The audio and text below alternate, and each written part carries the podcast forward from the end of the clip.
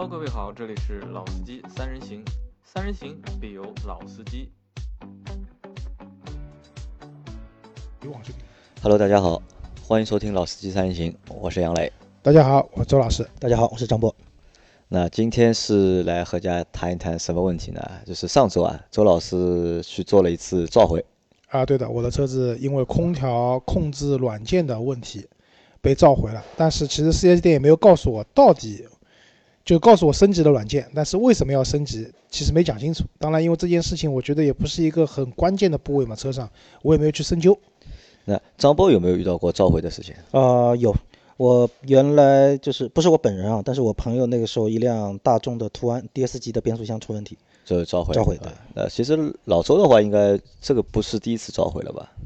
别的车应该也遇到过召回的情况。呃，没有，没有对吧？啊，第一次召回。第一次啊。因为之前我这个奔驰 C 的话，之前还有一次召回，但是那批那次召回的话，我车架号查了，我不在范围之内，所以就没有召回。啊，那可能你运气比较好。我因为我前前后后一共买过六台车，里面有四台是遇到过召回的。周老师这个是不是属于看人品的问题啊？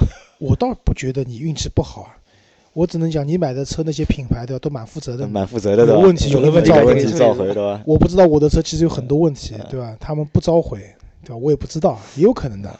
而且我就是我这几天看了一下，就是特地看了网上看了一下，就是近期啊，召回的公告啊，特别的多，我觉得蛮多的，对啊，因为三幺五要到了啊，，三幺五要到了，对吧？其实就是在说三幺五之前啊，就我还要说一个其他的事情啊。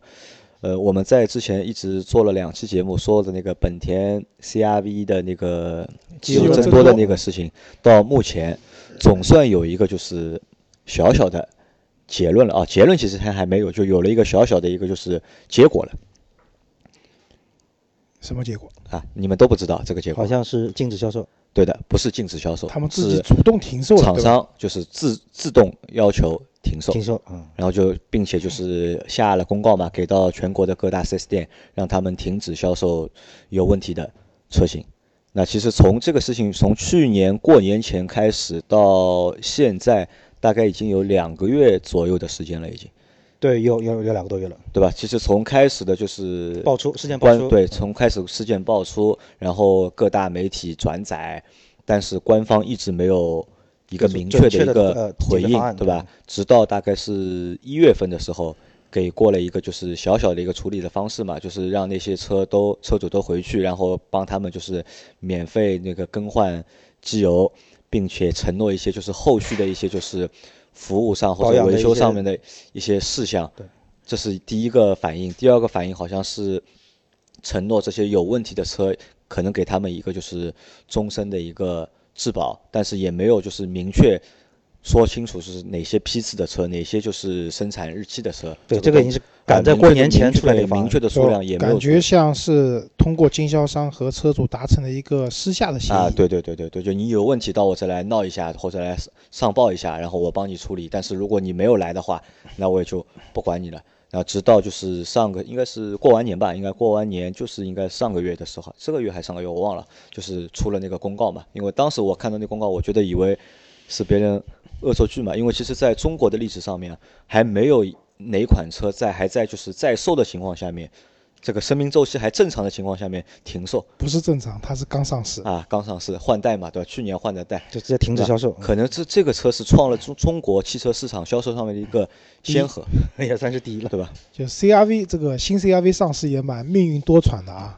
一开始是那个电子刹车助力泵对对，出问题，出问题召回但没有爆发这个问题啊，，因为这个问题其实本田是有办法解决的，对，嗯，很快的响应了，并且解决了而且那个时候车也刚上市，量也不多，其实。啊，对啊，其实现在量也不会特别哦，多，其实两两万多，两万多台一个月，从去年下就去年的下半年开始开卖，对吧不？超过十万台的嘛。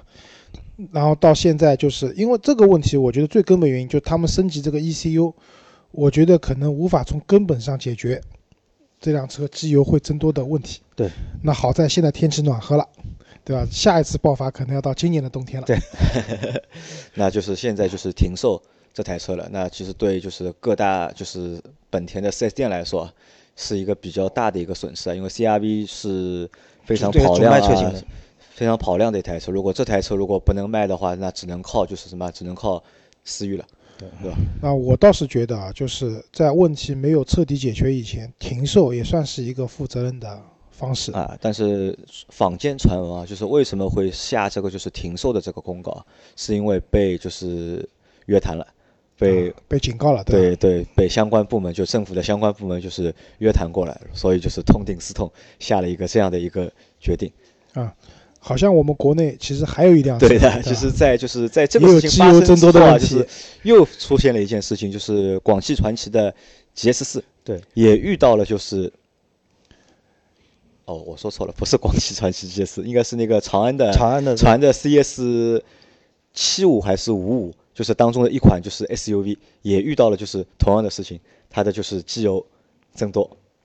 但那件事情就是长安很快就做出了就是一个反应，就是宣布就是要召回这些车，大概总的批次加起来一共有二十多万台啊，这个就多了。啊，这个就蛮多了。然后还要还需要就是帮这些车主就是去解决这个问题，并且承诺这些车主有问题的这些车给他们就是发动机的一个终身的一个质保质保。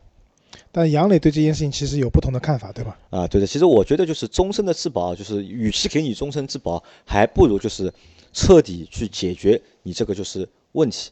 因为如果真终质保的话，我们会遇到对消费者来说会遇到一个问题啊，很多四 S 店会要求就是你一直在我这里做保养，对，如果你不在我这里做保养的话，那可能就是这个终身质保会比较难执行。但是周老师好像觉得这个是一个就是霸王条款，对吧？呃，其实我们现在国家的就关于这个是否在 4S 店做保养，有相应的法律法规去规定的，对，并没有强制规定说你车子在质保期内一定要在 4S 店里面做保养。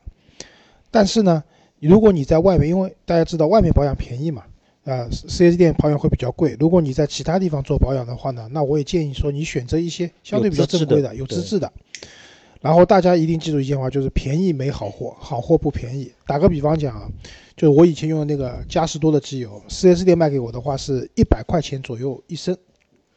那其实你在外面买的话，这样一升机油的话，它的价格也要在七十到八十块钱左右。对，这是比较正常。如果你买的是四十块钱、五十块钱一升的这个机油，那我明确告诉你，基本上是假的。对，完全的不用犹豫说还要判断真假，根本啊，不用想。对的。所以，那大家在外面做保养的话，一个是选择对吧有资质的地方，另外一个呢，你也要保留好你这辆车是正常保养的一些证据。打个比方保留好一些维修的一些公司单啊，包括你的发票啊，票，嗯，对吧？如果你自己购买机油的话，你在一些正规的渠道买机油的话，购买机油的记录啊、发票啊都保留好。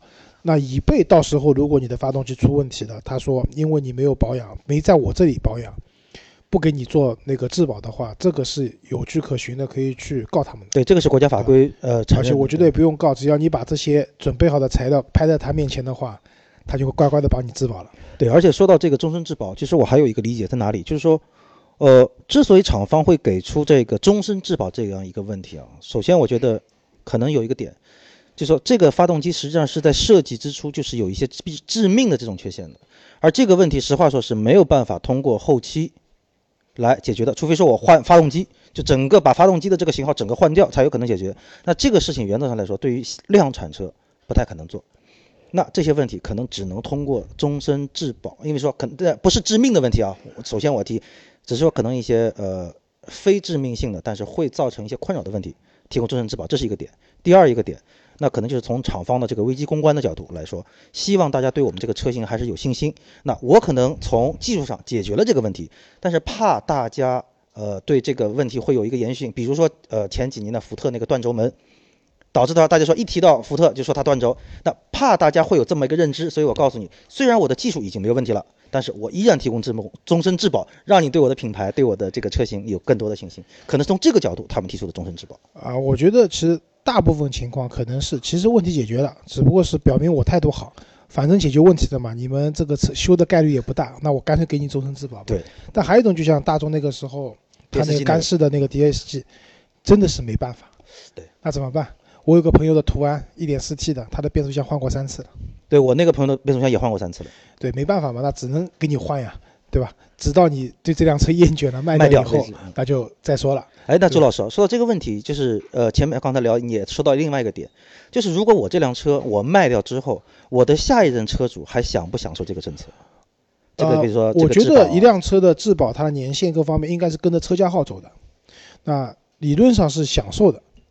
但是呢，现在有个问题，因为你的厂商的这个质保是通过经销商去完成的这样一件事情。嗯那么有种讲法叫谁销售谁负责谁负责？对嗯经销商的溯源也是根据你的销售发票。啊，对的。那么在这种情况下，理论上你这辆车应该是质保期内的，当然要质保，但是会可能会遇到，如果说你要换变速箱的一些很麻烦的事情的话，你可能会遇到一些麻就是扯皮的现象。就打个比方讲，我在 A 店买的车，我车子坏了，我去 B 店修去索赔。如果是一些很小的问题，举手之劳，那 B 店就是肯定，当然一般来说要你提供你当时的购车发票的，证明你购车的时间。在这种情况下，他二话不说帮你把车子就索赔换零件修掉了。但是如果你这辆车遇到了一些动力总成啊、底盘结构方面的问题，就是很嗯比较严重或者说比较麻烦的问题的话，的问题。那嗯 B 店的售后通常会跟你讲，你这个问题最好还是回到你买车那家店去。哪里买的去哪里修。嗯对，因为他们也要避免这样的麻烦。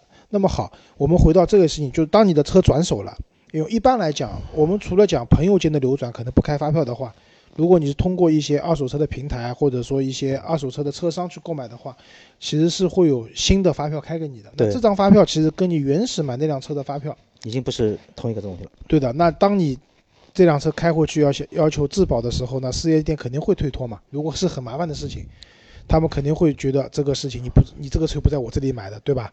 那我觉得我不愿意帮你弄或者怎么样，那你可能要通过投诉啊各种各样渠道去弄，会比较麻烦。但我觉得理论上质保还是应该享受的。呃对如果大家在这个就是维权或者是维修的过程当中遇到这样的推脱的话，其实最简单的办法就是先联系厂家，厂家四零零电话，对，联系厂商，对吧？向厂商投诉，那厂商肯定会想办法帮你去解决这个问题，帮你安排就 4S 店去帮你做维修或者帮你去做这个就是维护的事情。对，另外一个点也提醒大家，就说如果是在那些二手车商平台购买车的话，那也是最好能够希望上家能够把当时购车的所有的原始的凭证、原始的这些发票什么都能够同步提供，以避免将来说会发生一些问题。啊，这是最好的。但是以我卖二手车的经验，我的车卖掉，我的原始发票都是不给他们的，因为他们不要嘛，对他们也不一定有用，对吧？但他们也不要。好，那我们说回三幺五啊，其实三幺五在中国已经那么多年了，就我们对我们来说，我们既是消费者，对吧？这个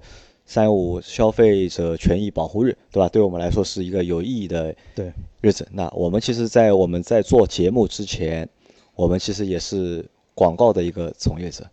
其实我们大家可以回想一下啊，就是我们在我们从业的这段时间里面，每到三幺五的前夕，非常紧张。非常紧张，对吧？哦，我我讲个笑话，就我以前服务过一个奶粉的品牌，是一个蛮好的、蛮大的奶粉品牌。他们要求我们就是三幺五那天加班，干嘛呢？大家坐在一起看三幺五晚会。如果他们的品牌在晚会上曝光了，那么大家就不用回家了，直接出紧急医院开始工作。如果那天晚上没有他们什么事情，那么可以大家一块结束以后去吃饭、唱歌，客户请。啊，这个事情我也经历过。就那段时间，呃，就临近三幺五那段时间，呃，我们的这个广告金主爸爸会要求我们二十四小时轮番的监控网上的这个舆情。一旦有一些负面的这个东西出来，会划分为几个等级，就是红色什么什么，就是立即紧急处理，就说要第一方面跟这个提供信息的人取得联系，然后了解真实情况，然后看争取能够把这个负面能够消除或怎么样。这这个事情也经历过。那其实我觉得就是看曝光的类型吧，有些类型的曝光呢，你可能还能做做危机公关。就打个比方讲，如果说曝光这个东西可能四 S 店的服务不好，对，可能像三包合同执行不到位啊。那这个呢，可能是还可以，就是讲这可能是我们管理不善，对吧？但车的质量本身没问题。但像前以前那个什么曝光车子那个九 AT 的变速箱不好，对对吧？有这种致命性的缺陷，什么车内异味过重，对，那我觉得这种事情呢，可能就洗洗睡吧，也不要做危机公关了，说的越多，错的越多这个。也有对吧？也有对对应的预案嘛，对吧？安抚嘛，这个就是以安抚为主了嘛。先呃端正态度，承认错误，对吧？然后再来争取大家和平处理。就我前面你们在说这个时候，我就想到，就是我们想一下，就是在一年当中啊，就是对于广告公司或者是一些运营公司来说，就是可能也就两个两个日子，可能会需要去通宵的去加班或守在电脑前面的，一个可能就是三幺五，还有一个是双十一，啊，对，对吧？三幺五是加班，双十一其实自己买东西。啊，但是话说回来啊，就是三幺五晚会，就是我每年都看的，就是每年就是三幺五那天，因为我记得是晚上八点钟准时开场。那我问一下，你是抱着一个什么样的一个心态看这个晚会的？哦，我抱着什么心态？我是把它抱着一个怎么讲？一方面啊，因为三幺五晚会也有点现，也也与时俱进了，有点这种娱乐晚会，有也有歌舞表演的，对吧？但我更多的还是希望了解一些在我们身边的，尤其是跟小孩子啊，食品安全啊，食品安全，其这些相关的东西，我想知道会发生一些东西。就以前比如说我们看到过有些那种三无产品的玩具，对吧？做的很漂亮，什么奥特曼啊，对，什么对吧？熊出没啊这些东西，那小孩子都很喜欢。但它的原材料居然是用医疗的那个废弃废弃弃的的这种针管啊这些塑料的东西去做的。那这个事情就很好的教育了我们家里面一些老人，因为我们买这种玩具肯定去正规的商店。对，但是我们的老就家里面的爷爷奶奶啊什么，他们有的时候带孩子去公园什么的，很有可能就在路边摊买一个玩具给小孩。那小孩不懂，有可能塞嘴巴里面或者怎么样。其实这些东西很脏的，而且很有可能是有污染的这种塑料。那么这件事情就至少让家里老人说啊，不可以随便买这些三无产品的玩具给小孩子玩。对我我我看三幺晚会啊，其实跟周老师的这个出发点很像，就什么呢？就说呃，就是想希也是希望更多的了解到，就是说。我们实际上在生活当中一直接触到的这些品类的东西，是不是真的足够安全？因为可能来说，呃，在日常啊、平时情况下，了解这些信息的渠道并不太太多。那这一天我希望是多了解一下。对，然后还有一个，其实讲汽车啊，在三幺五网上报的汽车那些问题，我反而不是很关注。对这些问题，其实应该说平时已经都能看到了，只不过是因为。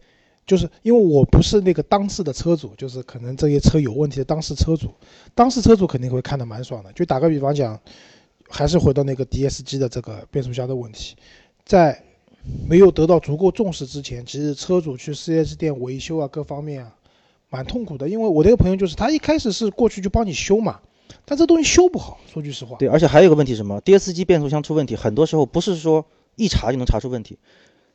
你送进 4S 店了，所有的检查都是正常的。一开出 4S 店门就出问题，动力没了，就车主非常痛苦。对的，然后车主来回跑，4S 店说没问题。但是自从出了就315曝光以后，方便了。